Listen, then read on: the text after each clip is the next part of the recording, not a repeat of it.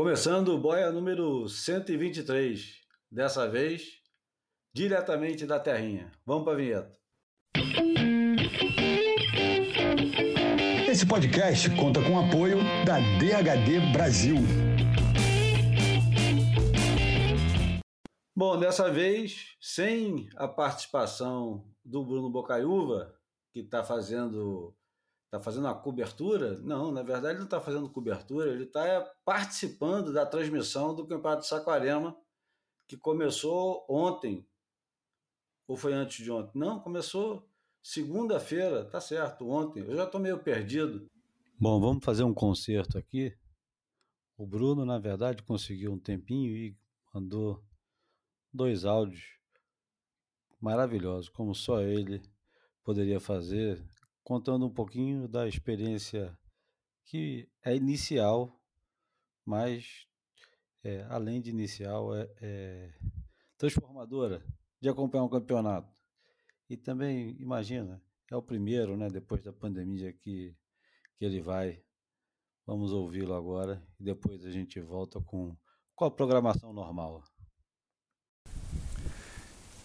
Salve, meus queridos Júlio, João e ouvintes dinâmica diferente hoje na minha participação, né? Curto tanto nossas interações, né? Nossa troca de ideias aí. Dessa vez eu vou fazer uma coisa que me gera um sentimento de isolamento, mas é, é o que eu tenho para hoje, né? Essa participação aqui em áudio. Estou falando aqui do Jardim da Pousada que eu estou hospedado aqui em Itaúna, Saquarema, litoral do estado do Rio de Janeiro, onde está acontecendo esse festival, né? Seis eventos num só é, provas de longboard, pro júnior e um cast de 3 mil pontos, todas entre homens e mulheres, ou seja, seis campeonatos em um só. Tudo isso prestando uma, uma bela e merecida homenagem ao, legado, à memória do saudoso Léo Neves, né, cara? Grande surfista brasileiro, bicampeão nacional, ex-top de elite mundial e para onde a gente olha aqui num, num, palanque que tem uma estrutura digna da, da, etapa brasileira do Championship Tour, né? Três palanques. E para onde a gente olha nesses palanques a gente tem imagens do Léo é, projetadas, né? Fotos de rosto, fotos dele surfando, competindo na, na elite mundial, é, mostrando aquele, o poder do seu surf, né? Um cara reconhecidamente um surfista poderoso e um cara que é deixou essa imagem né, de, de, amigo dos amigos, protetor dos mais fracos. É de verdade, todo, todo, mundo que conheceu ele diz isso, né? Comprava o barulho de muita gente e às vezes só com, com o poder da presença física de, dele não precisava nem fazer muita coisa, bastava estar lá para proteger às vezes um, alguém mais frágil ou alguém injustiçado. E um dos momentos mais emocionantes do dia para mim foi porque eu tenho me revezado com, com uma linda equipe aqui, ao lado do, dos icônicos Flávio Teco Padarazzi, Fábio Fabuloso Gouveia e ainda a Marina Werneck. Eu tenho me revezado na função de às vezes âncora, às vezes comentarista e às vezes também repórter de praia, né? E, e nessa função de repórter de praia eu tive o, o prazer de, de, entrevistar, trocar uma ideia com os dois filhos do Léo, né? O Léozinho, o Léo Filho e o Valentim. O Léo está com 22 anos de idade, o Valentim com 19 e o Léo estava estudando cinema, agora é, trocou, está estudando administração de empresa, provavelmente vai trilhar os caminhos do, do, nosso querido amigo e primo do Léo, que está dando um apoio para a família, o Bruninho Coutinho, que é um tremendo surfista, mas é é um administrador, um economista super bem sucedido. E conversei com o Léo, essa guinada na trajetória educacional do Léo tem muito a ver com, com essa referência poderosa e positiva do Bruninho. Eu fiquei muito feliz com isso. E o Valentim, com essa firmeza de propósito de se transformar, de seguir os passos do pai, de se transformar num surfista profissional. Foi uma pena que ele perdeu na rodada dos é, 96 competidores hoje.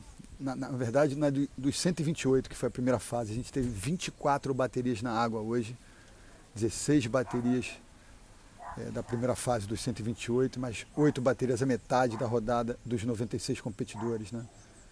Então foi realmente uma maratona. E o Valentim perdeu, mas ainda vai competir no Pro Júnior, vai ter mais uma oportunidade de exibir o seu talento aqui, é, diante da sua torcida, diante de seus amigos, E os meninos muito confiantes, muito felizes com homenagem ao pai, cara, isso foi muito emocionante. Serenos, eu achei até que eles iam dar uma. Se emocionar demais e, enfim, eventualmente eu também me emocionaria mais se eles começassem a chorar, mas os dois super fortes, super seguros e, e fizeram uma bela participação, deram um depoimento muito rico, muito do coração mesmo, emocionados com, com a homenagem ao, ao pai deles. E tivemos Raoni também representando aqui os surfistas criados nessa onda tão poderosa, tão incrível que é Itaúna, né? Saquarema como um todo, a vila também. Então o Raoni já passou duas fases, vem de uma quinta colocação lá na Praia Mole. Então está em busca de mais um grande resultado. Ele que tinha parado de competir e teve essa chance agora e está aproveitando muito bem essa chance. Algumas narrativas interessantes também. Eu entrevistei dois meninos da Paraíba de 19 anos. Um deles já está residindo no Rio de Janeiro em busca de melhores oportunidades para se transformar no surfista profissional. Um deles é o Gustavo Henrique, o outro me falha o nome agora. Um deles, inclusive, competiu, galera, no pelo. E quem conhece Saquarema sabe que a maioria das vezes é uma das águas mais frias que a gente pode ter em todo o litoral brasileiro. Ela nasce do fenômeno da ressurgência aqui em Real do Cabo, vizinho aqui de Saquarema. Então a gente tem boa parte do ano águas muito frias aqui em Saquarema, mas nessa semana especificamente a galera, inclusive os únicos que estão se sentindo à vontade não são nem os locais de Saquarema, são os chilenos, porque a água, todo mundo fez questão de dizer que a água está lembrando muito a água do Chile. Então, e um desses meninos paraibanos, cara, pasmem, senhoras e senhores, ele estava no pelo, cara, competindo no pelo. Teve gente que ainda quis doar, emprestar um long john, mas o moleque não aceitou, surfou só de lycra e avançou, é, avançou de fase. Então é mais um que, por conta do amigo ter já é, migrado da Paraíba para o Rio de Janeiro, esse cara, um deles também falou que vai seguir os passos, provavelmente, provavelmente vai é, debater com a família essa decisão em breve. Então, aquela narrativa que a gente conhece, né? Do, de muitos nordestinos virem para o sudeste ou até para o sul do Brasil em busca de me melhor estrutura, de mais oportunidade, patrocínios. É, é um desafio tanto, né? Tanta gente boa que a gente vê sem, sem patrocínio principal, sem apoio. E esses meninos estão. Eu acho que assim, a gente viu aqui é uma. Centenas de sonhos, né, cara? E o funil é muito apertado para comportar tantos sonhos, né? Poucos realizam esses sonhos, né? E, mas é, é, bonito ver eles tentando construir, tentando é, desenhar, tentando dar esses primeiros passos nesse, nesse objetivo de se transformar em surfistas profissionais. Claro, a gente ainda está no começo do campeonato, muita, muita emoção, muita coisa pela frente, mas hoje é dia de boia, então o que temos para hoje é essa análise das primeiras fases do QS de Três Estrelas masculino que dominou essa terça-feira por aqui hoje. E ontem tivemos longboard, homens e mulheres na água. E eu, Teco, Fabinho, a Marina ainda não estava aqui, a gente tentou ali fazer o melhor, mas recebemos algumas críticas da comunidade do longboard por não termos a intimidade que temos com o ambiente do surf de pranchinha com o longboard, mas eu acho que entre mortos e feridos salvaram-se todos. E a gente vai ter ao longo da semana ainda a oportunidade de transmitir também as finais do longboard, pro Júnior, então muita coisa ainda vai acontecer acontecer nessa semana aqui em Saquá. Só volto para o meu Rio de Janeiro querido no domingo de noite. E é isso. Espero que vocês tenham tido aí um, um, um belo podcast, uma, um belo bate-bola aí, um diálogo entre vocês. A partir da, do próximo episódio, estou junto, os dois aí agora do Atlântico Norte e eu aqui é, do Rio de Janeiro, do Brasil. Então, Júlio, aproveita sua estada aí na, nessa terra que eu amo tanto, que é Portugal, na Europa. Um grande abraço para vocês, para os nossos queridos ouvintes que nos apoiam, que repercutem o que a gente faz, que mandam mensagens para a gente, os que mandam, os que não mandam. É isso. Fiquem bem. Semana que vem estou com vocês numa interação mais tradicional, que eu acho mais rica, mas também curtir essa oportunidade aqui de mandar esse recado e fazer aqui uma radiografia de, da minha visão do que aconteceu aqui nesses dois primeiros dias desse festival de surf aqui em Itaúna, Saquarema, Rio de Janeiro. É isso, galera. Grande abraço. Bora boiar. Galera, um, um adendo rápido, é, que eu acho que me emocionei lembrando aqui das questões ligadas ao Léo Neves, né? E acabei esquecendo que a gente teve as últimas baterias do dia, uns confrontos bem eletrizantes, né? mudanças de, de posicionamento, de, é, o tempo inteiro, né? principalmente nas duas últimas baterias, eu queria lembrar da performance, cara. Uma das. A mais incrível que eu vi no dia aqui foi a do Matheus Erdi, né? Conseguiu 16 pontos no somatório, é, somando um 8,5 com 7,5, decolando com extrema facilidade. E ele falou que quando saiu da água, que nem olhou para as esquerdas, né? quando ele viu aquela valinha para a direita, que vai no rumo do canal aqui do Ponte de Itaúna, e, e com vento leste sofre, soprando, ou seja, as decolagens para a direita, é, com esse vento leste, fazem com que o, a prancha fique, agarra, fique agarrada no, no, pé dos surfistas, né? e o Matheus tirou proveito como ninguém é, desse contexto né, natual.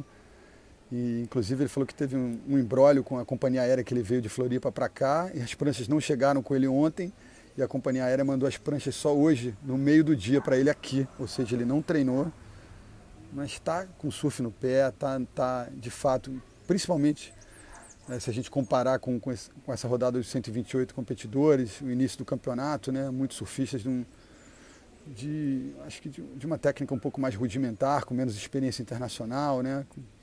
Ele se destacou e está tá, de fato, né?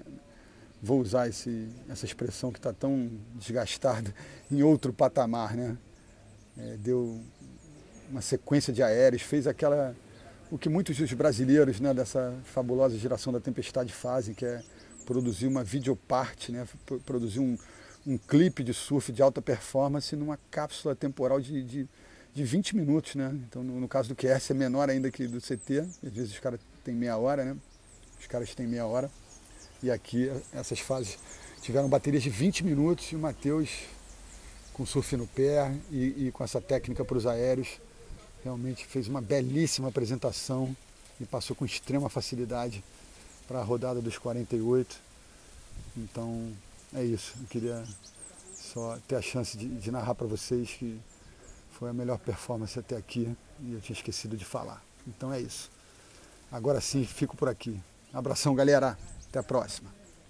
Bom, começando o boia número 123, eu, Júlio Adler, na companhia do meu camarada João Valente. Salve, gente! Eu pensei que você, pensei que você ia fazer, um, pensei que você ia fazer um, uma introdução. Opa! é, mais, mais, sei lá, mais elaborado. Fiquei esperando a, a, continuação do assunto. Não, salve, salve, Júlio. Mas a gente também não queria perder a oportunidade de, de, de gravar, não queria perder o, o, ritmo semanal do programa, mesmo que seja para ser um programa curto, porque, porque por, por, por, todas as circunstâncias, mas, mas acho que é uma boa oportunidade, né? Porque, porra, Portugal é quase. Se você tem um lugar no mundo que você pode chamar de segunda casa, é Portugal, né, cara? É, é. E, e, e, porra, cara, qual foi. É porque é engraçado, cara, que você já vinha para Portugal muito antes a gente se conhecer, né? Você, todo mundo pergunta, ué, mas o João é português? Ele tem um sotaque de carioca. Ah, não, o cara é português, mas morou muito tempo no Rio e em São Paulo. Né? Por, por pouco você não tinha o sotaque de paulista. Devo ter tido enquanto morava lá, né, cara? Mas é. Eu, eu saí do Rio com oito anos, né? aprendi a falar no Rio, né? Fui pro Rio bebezinho, saí com oito anos. Depois de um tempo, devo ter ficado em, em São Paulo, mas, mas depois, quando voltei para o Rio, fosse pelas sacanagens com o paulista, fosse porque, na verdade, estava falando. Uh, uh, estava regressando ao meu, ao, ao, a, minha língua original, é, rapid, rapidamente é, é, recuperei o, o, o sotaque e, e, ficou, né? Assim, a história é essa. E muito em função também do Flamengo, né? O Flamengo descaralha tudo. Não, cara, mas porra, cara, eu fui um, eu fui um paulista flamenguista, cara, para irritação dos meus amigos, cara. Pô, eu passei oito, oito, oito ou nove anos em São Paulo, cara, no auge do Flamengo, cara. Porra, então chegava Campeonato Brasileiro, tinha Flamengo contra Corinthians, eu postava com o colégio inteiro, cara. Porra, eu tomei umas surras, né? Pô, aquele, aquele, aquele 4x1 contra o Palmeiras, tom, porra, deu um rombo que eu fiquei muito tempo pagando. Mas, no geral, cara, porra, dei um belo reforço na mesada é, às custas de Zica e companhia. E o teu irmão é palmeirense, né? Doente. Doente é feio, né? Bom, é, o João me perguntou qual foi a primeira vez. Ele não perguntou qual foi a primeira vez, mas ele disse que antes de conhecê-lo eu já vinha para Portugal. A verdade é a seguinte: em 1990, depois de ter virado profissional e com, com alguma expectativa assim numa carreira de surfista e recém saído daquela categoria amadora, eu, eu quase me sinto na obriga, obrigação de explicar o que, que era uma categoria amadora na década de 80 e o que, que o, o quanto de, de sonhos e ilusões se é, se construir uma carreira de amador, porque o título mundial amador era, era muito importante, principalmente para a gente, brasileiros, que vinham de uma nação ascendente no surf. Então, é, o surf profissional era um sonho distante, exceto uma carreira profissional no Brasil, uma carreira internacional era era quase uma fantasia de fato, né? Assim como para os portugueses naquela época. E o campeonato mundial era a chance que a gente tinha, quem sabe, de dar uma brilhada, né? Já tinha acontecido o sexto lugar do PP César, já tinha acontecido um o Sérgio Noronha um quinto lugar no Hang Loose Pro e continuou amador e foi para o Mundial de 86 na Inglaterra. Em 88 acontece aquela maluquice, Fábio Gouveia campeão mundial, Bolha, Fernando Graça, o Bolha vice-campeão mundial júnior, Rodrigo Rezende, campeão mundial, é, terceiro lugar na categoria Open, e, e eu fiquei sonhando com a vaga no Japão em 1990. Não deu certo, me profissionalizei logo depois do desse fracasso, dessa da frustração de não ir para o Japão, que aliás foi longe de ir para o Japão, nem me lembro que lugar que eu fiquei, mas foi bem longe. E, e a gente acompanhava no realce o, algumas é, pernas do circuito mundial que o Antônio Ricardo e o Bocão faziam cobertura, às vezes Austrália, às vezes não. Era Austrália, África do Sul, Europa e Havaí. Era o que a gente estava acostumado a assistir. E a Europa parecia muito sedutora, porque as ondas eram parecidas com as ondas que a gente tinha, tinha muito campeonato concentrado em pouquíssimo tempo e o custo não, não era tão absurdo. E, e tinha mais uma coisa, né? A gente viajava com a cacetada de prancha e equipamento que desse para vender e, é, e vendia tudo. Então, é, resumindo, quando chegou mais ou menos maio, é, junho, eu cheguei para cheguei o Rodolfo Lima, que era meu patrocinador, dono da Insane, e para os meus outros patrocinadores, Ricardo Martins, o Marcelo da Superglass, o Henrique da Benetton. E aí, aí o, o plano era fazer 10 pranchas e as 10 pranchas iam cobrir toda a despesa que eu teria na viagem, a, o cálculo da despesa, eu me lembro, eu acho que girava em torno de 3 mil dólares, vejam só. 3 mil dólares era o suficiente para você sair do Brasil, era uma passagem pela Ibéria até Madrid, alugava um carro dividido por quatro, eu, Rogerinho, Duca e Léo Silva, dividimos um carro do mais barato e naquela época não era o aluguel de um carro, era um leasing, era como se você estivesse comprando e depois você devolvia depois de 90 dias. E a gente pegou um carro em Madrid, foi dirigindo até Lacanau, direto, sem parar. Cada um com 10 pranchas em cima do carro. Ou seja, era a, a altura do carro é, com as pranchas era maior do que a altura do carro de fato. É, a gente foi para Lacanau. Depois de Lacanau, você ia descendo. Era Lacanau, Rossegor, Biarritz. Esse ano, na Espanha, teriam duas etapas, Zaraltes e Sopelana. E depois terminava com Portugal, Bonde Pro, em Ribeira de Ilhas. E era a segunda vez de Portugal, é, eu acho que era a segunda ou terceira vez da Espanha também. A Espanha tinha recém entrado, talvez tivesse dois ou três anos de campeonato na Espanha, mas o, o circuito mundial, quando passava pela Europa, era basicamente uma etapa na Inglaterra, duas ou três na França, e estava começando a, a, a perna ibérica do circuito mundial com, com Espanha e com Portugal. E a ideia era fazer tudo isso. Eu me lembro que a inscrição era 100 dólares, então a inscrição estava garantida, não estava nem incluída no orçamento. O orçamento era se vira para ficar em lugares que não vão custar mais de 10 dólares por dia. Vou repetir, 10 dólares por dia de hospedagem. Se vira para comer alguma coisa que não passe de 5 dólares a refeição. Estamos falando também de uma época que o, a moeda local era o, o franco francês, a peseta espanhola e o escudo é, em Portugal. E as diferenças eram muito grandes de preço, muito grandes de preço. E a expectativa era que se vendesse cada prancha por pelo menos 300 dólares. Assim, o mais barato possível era 300 dólares. E a conta era toda feita em dólar porque todo o orçamento era em torno de dólares. Por isso, os 3 mil dólares, 10 pranchas por 300, dava 3 mil dólares. E isso era para cobrir o custo todo, fora a inscrição, que eram mais 600 dólares. E foi assim que, pela primeira vez, eu fui parar em Portugal. E a chegada em Portugal foi. É, não foi cômica, não. Hoje, olhando, é cômico, mas depois de ninguém ter arrumado nada em todos os outros cinco campeonatos, fomos para Portugal, tipo, vamos pegar altas ondas. Vamos... Eu acho que tem onda boa lá em Portugal. Ninguém sabia direito. A gente tinha escutado falar. Não sabia nem que, a, que, a, que, a, que, a, que a diferença da temperatura da água ia ser gigante?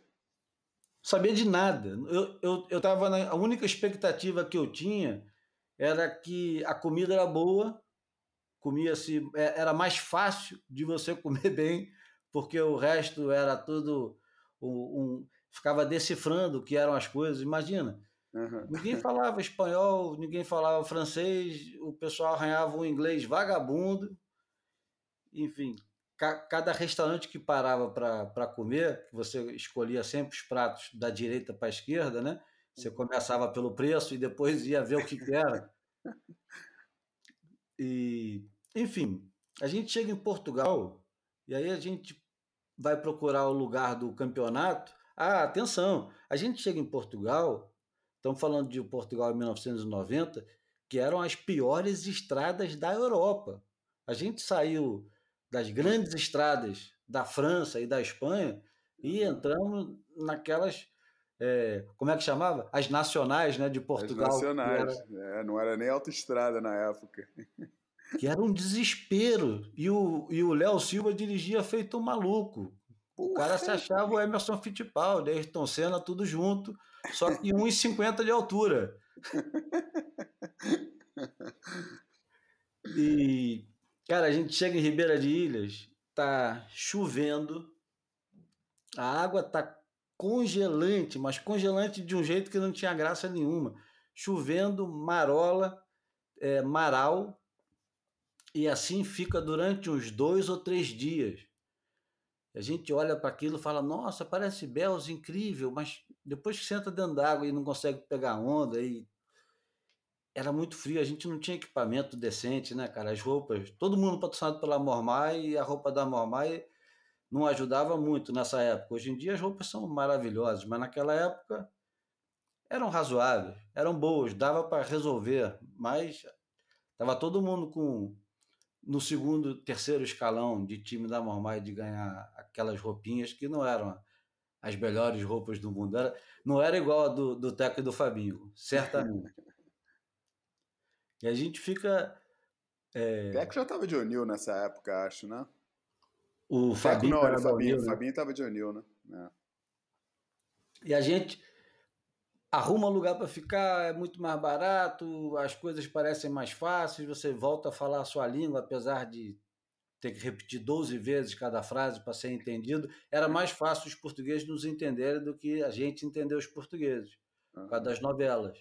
Claro. Mas em 90 você ainda tinha também o quê? Quatro, cinco canais de televisão em Portugal? Dois?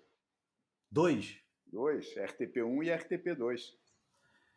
É, Portugal era um país que, para quem estava chegando do Brasil da década de 90, Portugal era um país que parecia que estava parado no tempo. Aquelas senhoras de preto na porta das casas, era tudo exatamente como você imaginava que seria. É, vale que... lembrar né, que, que Portugal aderiu à, à União Europeia é, em, em 85. Né? Por isso estava com cinco anos de União Europeia que foi provavelmente o evento mais um dos eventos mais importantes do século para Portugal e que permitiu toda a aproximação, toda uma abertura de costumes, toda a, a, a adoção de um estilo de vida e uma forma de viver que que até ali estava muito embrionária, né? E, e, em alguns casos, em alguns elementos, nem existia, né? O, o própria organização de um campeonato da SP era uma tremenda novidade, um tremendo risco. Eu lembro que quando foi anunciado, eu era amigo do, do, do empresário que, que, que, assumiu esse risco. Porra, o meu medo, né, depois de ver os campeonatos na França e na Espanha, aquele público todo, aquela vibração toda, eu pensava, pô, será que vai ter alguém para ver o campeonato? Eu achava que ia ter, porra, pouco mais de, de do, do, que a meia dúzia que, que parava para ver os campeonatos, é, os poucos campeonatos nacionais que tinham em Portugal. Eu ficava tipo, pô, será que vai ser uma vergonha dos caras estarem pegando onda aqui, não ter ninguém para assistir, de ter meia dúzia só e tal? E foi uma surpresa muito, muito boa ver o público que, que teve, né? Que você deve lembrar bem que estava gigantesco. Né? É, eu, eu, eu também explicar como é que a gente procurava hospedagem, né? Porque ao contrário de você procurar um hotel ou uma posada, uma pensão para ficar, a gente procurava. Não sei quem foi que falou para mim que eu tinha que entrar em açougues e padarias e perguntar por quartos para alugar. Então, era exatamente assim que eu fazia. Qualquer lugarzinho que tivesse um aspecto de botequim, ou padaria, ou açougue, eu entrava e perguntava se tinha um quarto para alugar e não deu outro. A gente conseguiu lugar para alugar, lugar para alugar em quase todos, todos, todas as cidades desse jeito, e não foi diferente aqui em Portugal. Eu fui procurar um, um eu perguntei numa padaria que me indicou uma senhora que alugava quartos e fui parar na casa de uma senhora que tinha uma filha muito simpática e que morava num lugar espetacular e eu fiquei num quartinho dentro da casa dessa senhora. Foi, foi uma experiência muito diferente, né, cara? Eu, eu tinha 23 anos, é, explodindo de curiosidade, testosterona e, e, tudo mais, né? E me lembro de comprar um livro do Fernando Pessoa, já querendo é, já querendo conhecer, assim, falando, porra, quem é esse cara que todo mundo fala tanto, que escreve umas coisas bonitas e tal? Eu, aqueles livros que, que tinham aquela capa meio vinho, João, capa dura, vinho, ah, ah. que eram super baratos, que tinha em qualquer posto de gasolina para vender. Lembra? Ah, lembro. E aí eu ficava conversando com a, a dona da casa, perguntando se ela conhecia, o que, que ela recomendava, o que, que eu devia comer, o que, que eu devia beber não conhecia ninguém, né? Uhum. Isso dias de chuva, sem onda e. Porra, um não aguentava mais olhar para a cara do outro. Eu estava sozinho nessa casa, eles foram para outro lugar, a gente já estava dois meses e meio. Pô, é... já querendo se esbofitear, né? Isso, convivendo, não, não saiu nenhuma porrada, mas é, a gente não aguentava mais um olhar para a cara do outro. Era sem contar que, porra, ninguém passou triagem, eu acho. Não me lembro se o Rogerinho passou uma triagem, mas eu acho que ninguém conseguiu passar a triagem, que era mais ou menos um campeonato à parte, mesmo porque existiam os campeões da triagem. Então, é. a triagem era quatro, cinco, seis, sete fases até chegar no, no main event, que era o homem a homem. Em Lacanô tinha pré-triagem, tinha duas fases antes de chegar na triagem. Eu tive que, eu, o Vitor Ribas e mais um monte de gente, inclusive um, um garotinho da Flórida, que nesse ano começou a competir depois do Mundial Amador do Japão, chamado Roberto Carlos Leite, ele correu a pré-triagem também é, em Lacanô. Só que Caramba. ele foi até a semifinal, né? Cara, eu não lembro disso. Em, em, mil, em 90? Em 90, ele correu a pré-triagem. E quem correu a pré-triagem também em 90 foi o Curren, que estava voltando de um ano sabático. Mas espera aí, mas a pré-triagem é aonde? Em Lacanô? Do Lacanô. Ah, tá, ok. Porque é, é, em Portugal ele foi o wildcard, né? Como, ele foi o wildcard em quase todos os campeonatos, João. Ok, exato. É Mas é, em Lacanô não, porque o Lacanô, eu não me lembro quem era. Talvez a municipalidade fosse a, a patrocinadora. Aliás, aquele filme que fizeram, o título bastante mais mais correto seria, em vez de From Trials to Title, era From Wildcards to Title, né? É. Não tirando o mérito dele, que realmente foi, porra, naquela época não tinha para ninguém, cara. Bom, mas aí em Portugal, um belo dia, eu me lembro que é, encontrei com o Rodrigo Rezende e a gente foi olhar o mar. Fomos olhar o mar, mais ou menos aquela região ali da Pedra Branca. E, cara, quando a gente chegou, a gente tomou um susto, que tinham vários dias sem onda, uma, uma miséria, assim, chuva, vento, tudo errado. E a gente chega ali em cima daquela, daquelas pedras e o mar estava absolutamente incrível, assim, com uns dois metros, uma coisa absurda. A gente não sabia o que, que fazia, se ia para a direita, para a esquerda, se dava para cair é, é, tem, o, tem, a Pedra Branca e o Riff, né? um do lado do outro. Uma direita. É, se dava para cair. É. Explicar, né? Porque nem todo mundo conhece. Explica, né, explica, explica né? melhor até, que eu acho que é bom. É, tem, tem, você chega assim em cima de uma falésia e, porra, uma praia que deve ter, que tem o quê? Tem 200, nem 200 metros, né? Tem cento e poucos metros de, de comprimento. De um lado tá, tem, a, tem a esquerda, né, da Pedra Branca, que é um pico, na verdade, que dá para pegar umas direitas boas também, no suel certo. E do outro lado, é, mais para norte, mais para o lado de Ribeiradilhas, tem o Riff, que é uma, uma direita que, porra, que quebra em cima de uma, de uma, de uma pedra, de uma laje muito, muito rasa e que, pô, que dá uns tubos que fez a, pô, os caras fizeram a festa aí nesse, durante essa semana do campeonato. É, eu vou surfar com o Rodrigo esse dia, tinha altas ondas, a gente surfou sozinho, caímos, é lógico, no lugar errado, mas mesmo assim pegamos altas ondas. E, e depois começa o campeonato. O campeonato começa com altas ondas já desde o primeiro dia.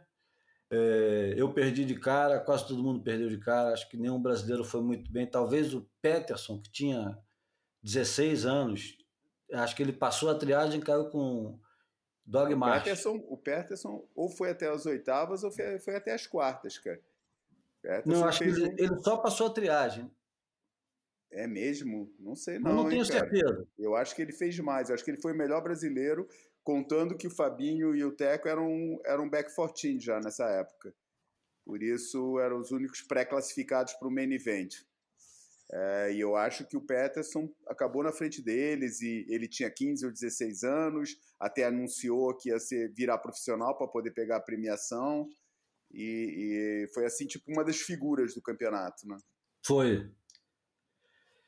E, e as coisas que aconteceram é, longe do campeonato foram as coisas mais impressionantes que eu já tinha é, presenciado como surfista na minha vida, porque eu já tinha viajado para Guarda, já tinha ido para o Nordeste, já tinha feito algumas viagens simples, São Paulo, Guarujá, Ubatuba, Santos, é, Rio Grande do Sul, mas é, aquela era a minha primeira viagem internacional e eu não tinha muita expectativa com a Europa de onda. Eu queria encontrar condições parecidas com as nossas para ver se conseguia dar umas cabeçadas e passar umas baterias. E já de cara a gente conseguiu pegar guitarra muito bom lá na França, com, sei lá, oito pés, se bobear até um pouquinho mais, e, e lindo, perfeito. Nunca tinha surfado daquele jeito. E chegamos em Portugal, e eu acho que isso foi uma surpresa gigante para os caras também. É, tinha onda de tudo quanto é jeito, para tudo quanto é lugar.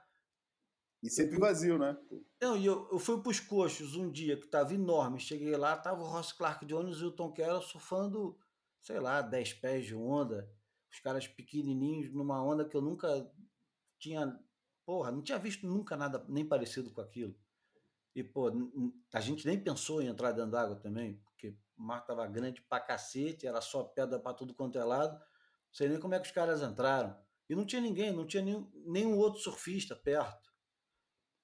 E durante o campeonato, as, as sessões de free surf do lado eram absurdas. Quem assistiu o filme Sarge Scrapbook 1 vai ver os havaianos todos, o Brock Little, falecido Brock Little, pegando altos tubos em, no Riff, Derek Ho, é, Jaquia, Sani Garcia, todo mundo. Os caras estavam muito impressionados com a condição que, que e eu assisti uma sessão do Gary Elkerton que nunca mais vou esquecer na minha vida. Eu e Ricardo Martins assistindo a bateria do Sani Garcia contra o Tom Carroll no mar de oito pés em Ribeira de Ilhas, inacreditável. E a outra bateria era o Tom Curren contra Hit Conley, já nem lembro. Era uma sequência de baterias que a gente foi lá para as pedras, bem de lado, em Ribeira de Ilhas, e dava para ver o riff e de repente o Gary Elkerton entra no riff e a gente já não sabe mais para onde olha, porque o Gary Elkerton entra no riff, que eu acho que nessa época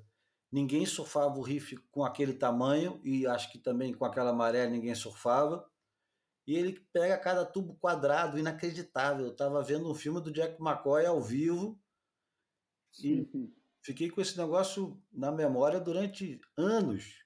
É, vale lembrar que o, que o, os australianos, quando chegavam e não viam ninguém, né, é, caindo no mar, achavam que estavam descobrindo a onda e o, e o Derek Hind até quis dar o nome da onda de Elbows, ia chamar Elbows, que na verdade é um bom nome até, porque a onda tem um... Tem, a, a, bancada tem a forma assim de um cotovelo mesmo. É, mas, mas depois, no ano seguinte, ele me mandou um, um, um, um e-mail, mandou um, um fax perguntando é, qual era a melhor condição para pegar elbows e eu respondi para ele que não sabia que onda era essa não. eu sei que o, o João estava do meu lado quando, é, 2019, né, nos Açores, o Gary Alcarton começou a falar é, de uma sessão que ele teve de surf, que foi uma das melhores da vida dele e tal, e eu cheguei para ele com a maior tranquilidade, a maior cara de pau, sabendo onde é que eu estava me metendo. Eu cheguei para ele e falei assim: eu vi. Aí ele parou a conversa, assim, era, era uma roda de pessoas, todo mundo ouvindo o Gary Elkerton. Se você não conhece o Gary Elkerton, o Gary Elkerton ele gosta de ser o centro das atenções. É um cara que... É fácil de ser, é fácil de ele... se tornar o centro. Não, e, e, ele é um entertainer mesmo. Ele é, ele é um cara que é, ele sabe controlar o público. Ele podia fazer stand-up, podia ser é, é mestre de cerimônias. Ele é um cara bom para isso. Ele sabe, ele tem um tempo bom. e ele estava da mulher, estava do lado da esposa dele, cheio de gente escutando. Acho que estava o Luke Iga, Matt Roy, sei lá quem mais estava perto dele. Ele estava contando a história eu, quando falei que eu vi, ele levantou as mãos como, como quem diz assim: para tudo. Conta o que você viu. Aí eu comecei a contar o que, que eu vi. E depois de eu ter terminado de contar, ele falou assim para a mulher dele: Você tem que gravar isso, grava isso, eu vou botar isso no Instagram. é, é, claro que, porra, quando ligou a câmera eu precisei falar pela segunda vez que eu tinha acabado de falar, não consegui. Mas a verdade é que foi, sei lá, eu, eu, não, eu, eu, eu não devo ter visto muitas sessões de surf mais impressionantes do que aquela na minha vida, não. Então, a, a primeira vez em Portugal foi uma coisa que marcou demais, porque eu tive contato com o surf mais espetacular que eu tinha visto até então e com os melhores surfistas do mundo, provavelmente todo mundo no auge. Verdade. Ou seja, é, foi mais... menos Stuart Bedford Brown, né? que não pegou nenhuma onda nesse dia que estava oito pés em Ribeiradilhas, passou a bateria inteira sem pegar onda. Em Ribeiradilhas, né, cara? Porra, peraí, né? Não é propriamente nos coxos, no riff, ou num lugar desse, né, cara? Mas enfim. Eu sei, eu sei que essa foi a primeira impressão, e em 93, quando eu voltei, que eu conheci o João, e aí que as portas é, de outras é, possibilidades começaram a se, a se, abrir. Já contei aqui uma vez que eu era o camarada que chegava no, no, no restaurante, não sabia o que pedir, perguntava se eu queria vinho, eu queria sempre vinho do Porto. Às vezes o garçom alertava que não era para tomar vinho do Porto, às vezes ele se divertia, né? É, eu uma vez fui num, num jantar da Billabong, a Billabong organizava sempre uns jantares na época desses campeonatos, eu, naquela época, eles me davam roupa, né? Porque eu fotografava e eles queriam, achava legal que eu, que eu usasse roupa deles enquanto estava na praia e tal. Então me convidavam sempre para esse jantar. E, né, e num desses campeonatos, é, acho que foi até o de 94, 95, o Jojó de Olivença, que era patrocinado da Billabong no Brasil, estava no jantar com a gente, daí ele fez essa clássica também, quando perguntou aqui queria beber, ele falou que queria um vinho do Porto, o cara chegou, trouxe o cálice, serviu o vinho do Porto, foi embora e ele falou, não, não, pode deixar a garrafa. E a gente falou, não, não, não é assim e tal. A fogo. Ia ficar com uma ressaca. Porra, eu, eu, eu, eu tomei uns porres já de é, licor de, de pêssego lá em Zaraltos. licor, licor de pêssego. Nossa, Adorava aquela merda. Deve ser Enfim, gosto infantil, né? paladar infantil. É, doce e tal, alimentava também. Isso. E o pessoal oferecia de graça, né? Faz sempre muita diferença. claro. Cerveja era bem mais cara. Eu, essas vezes, é, é, para quem nunca foi, na Espanha, e no País Basco é, em particular, é, tem um negócio que é as tapas, né? A alimentação das tapas. Daí fica. As tapas, o que, que é? As tapas é uns canapézinhos, todos elaborados, é, de vários tipos. Tem tapa de tudo que é coisa, né? Tem de. Pô, não dá nem para começar a descrever porque é, é, impossível, né? Mas tem tudo que é, que é tipo de, de, de, de, canapé. E fica assim as bandejas em cima do, do em cima do balcão, né, cara? Porra, eu chegava lá, via aquela, aquele monte de bandeiras, morrendo de fome, né? sempre sem dinheiro nesses campeonatos, né? Morrendo de fome, né? Via aquele monte de, de, de, de canapé em cima da mesa, eu saía comendo, né, cara? Eu falava, pô, que legal, olha que coisa legal que eles fazem para acompanhar a cerveja, né? Só muito mais tarde é que eu fui perceber que era para pagar, né? Que você come, mas depois você fala, olha, comi dois, comi três, comi quatro. Enfim, eu me servia da coisa. Tá aí, uma ideia boa é convidar o, o Duca, o Rogerinho e o Léo Silva para fazer um boia especial sobre essa viagem que vai ser, eu te garanto que vai ser pelo menos uma hora de risada e sem parar. Então fica essa programada, mas eu acho que esse assunto ainda tem para render. É, isso foi um boia, vai ser um boia mais curto, né? Porque, é, é, enfim, a gente conseguiu encaixar essa gravação hoje aqui, mas foi assim meio meio é, improvisado. improvisada, mas isso é um tema para render mesmo porque o Bruno também tem uma relação muito forte com Portugal, como ele já deixou escapar algumas vezes aqui. E eu acho que dá para fazer um, aproveitando que você está por aqui, fazer um, um Portugal parte 2, é, ou Europa parte 2, né? Mas é, fazer um Europa parte 2 com a participação do Bruno e deixamos o, o né, marcado isso para a semana que vem, né? O que você acha? Acho bom. Então, beleza, hum. qual vai ser a música para encerrar? Pô, como você já deve ter percebido, não teve almanac, imagem falada e também acho que não vai ter música, porque eu estou sem minha biblioteca aqui. Se tiver alguma sugestão, manda. O Zé Augusto, nosso querido amigo, Zé Augusto Aguiar, tinha sugerido de fazer uns boias falando sobre as nossas viagens.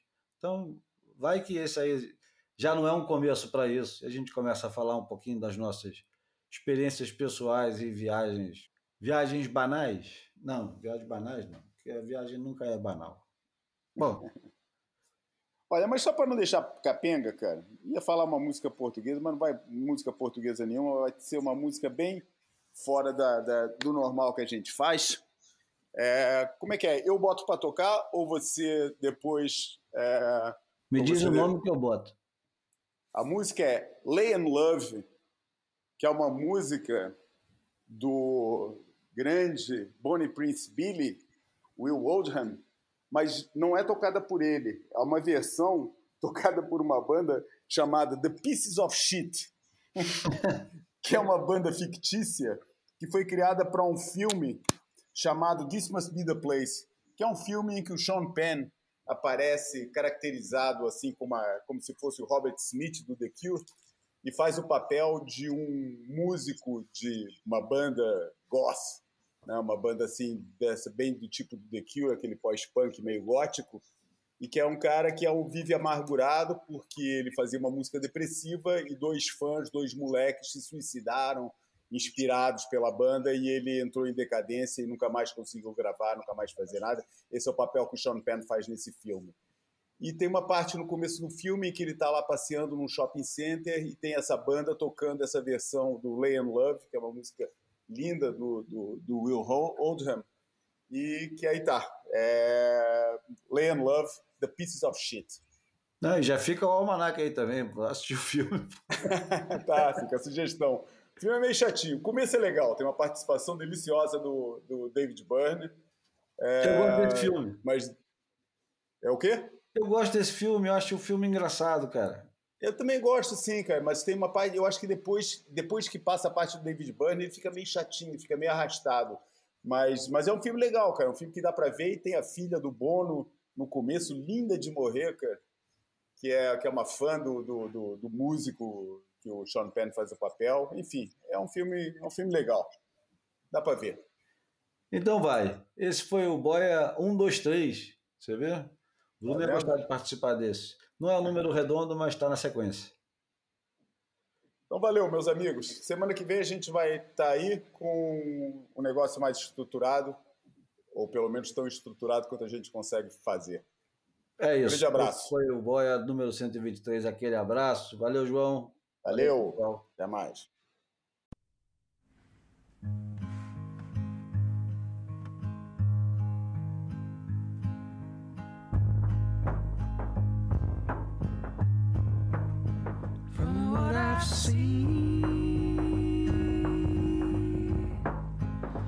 You're magnificent. You fight evil with all you do. Your every act is spectacular.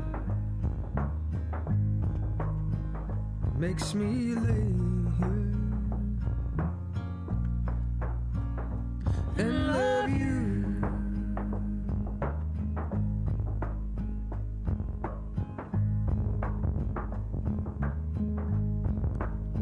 From what I hear, you're generous. You make sunshine.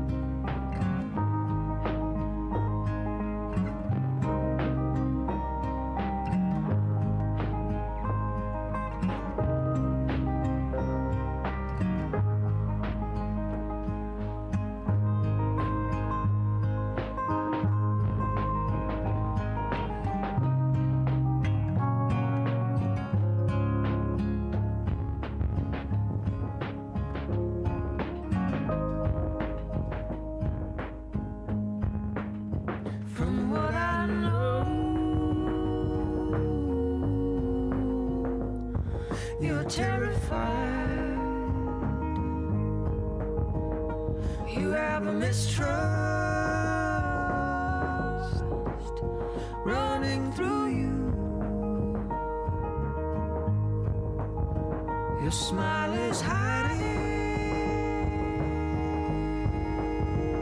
something hurtful. It makes me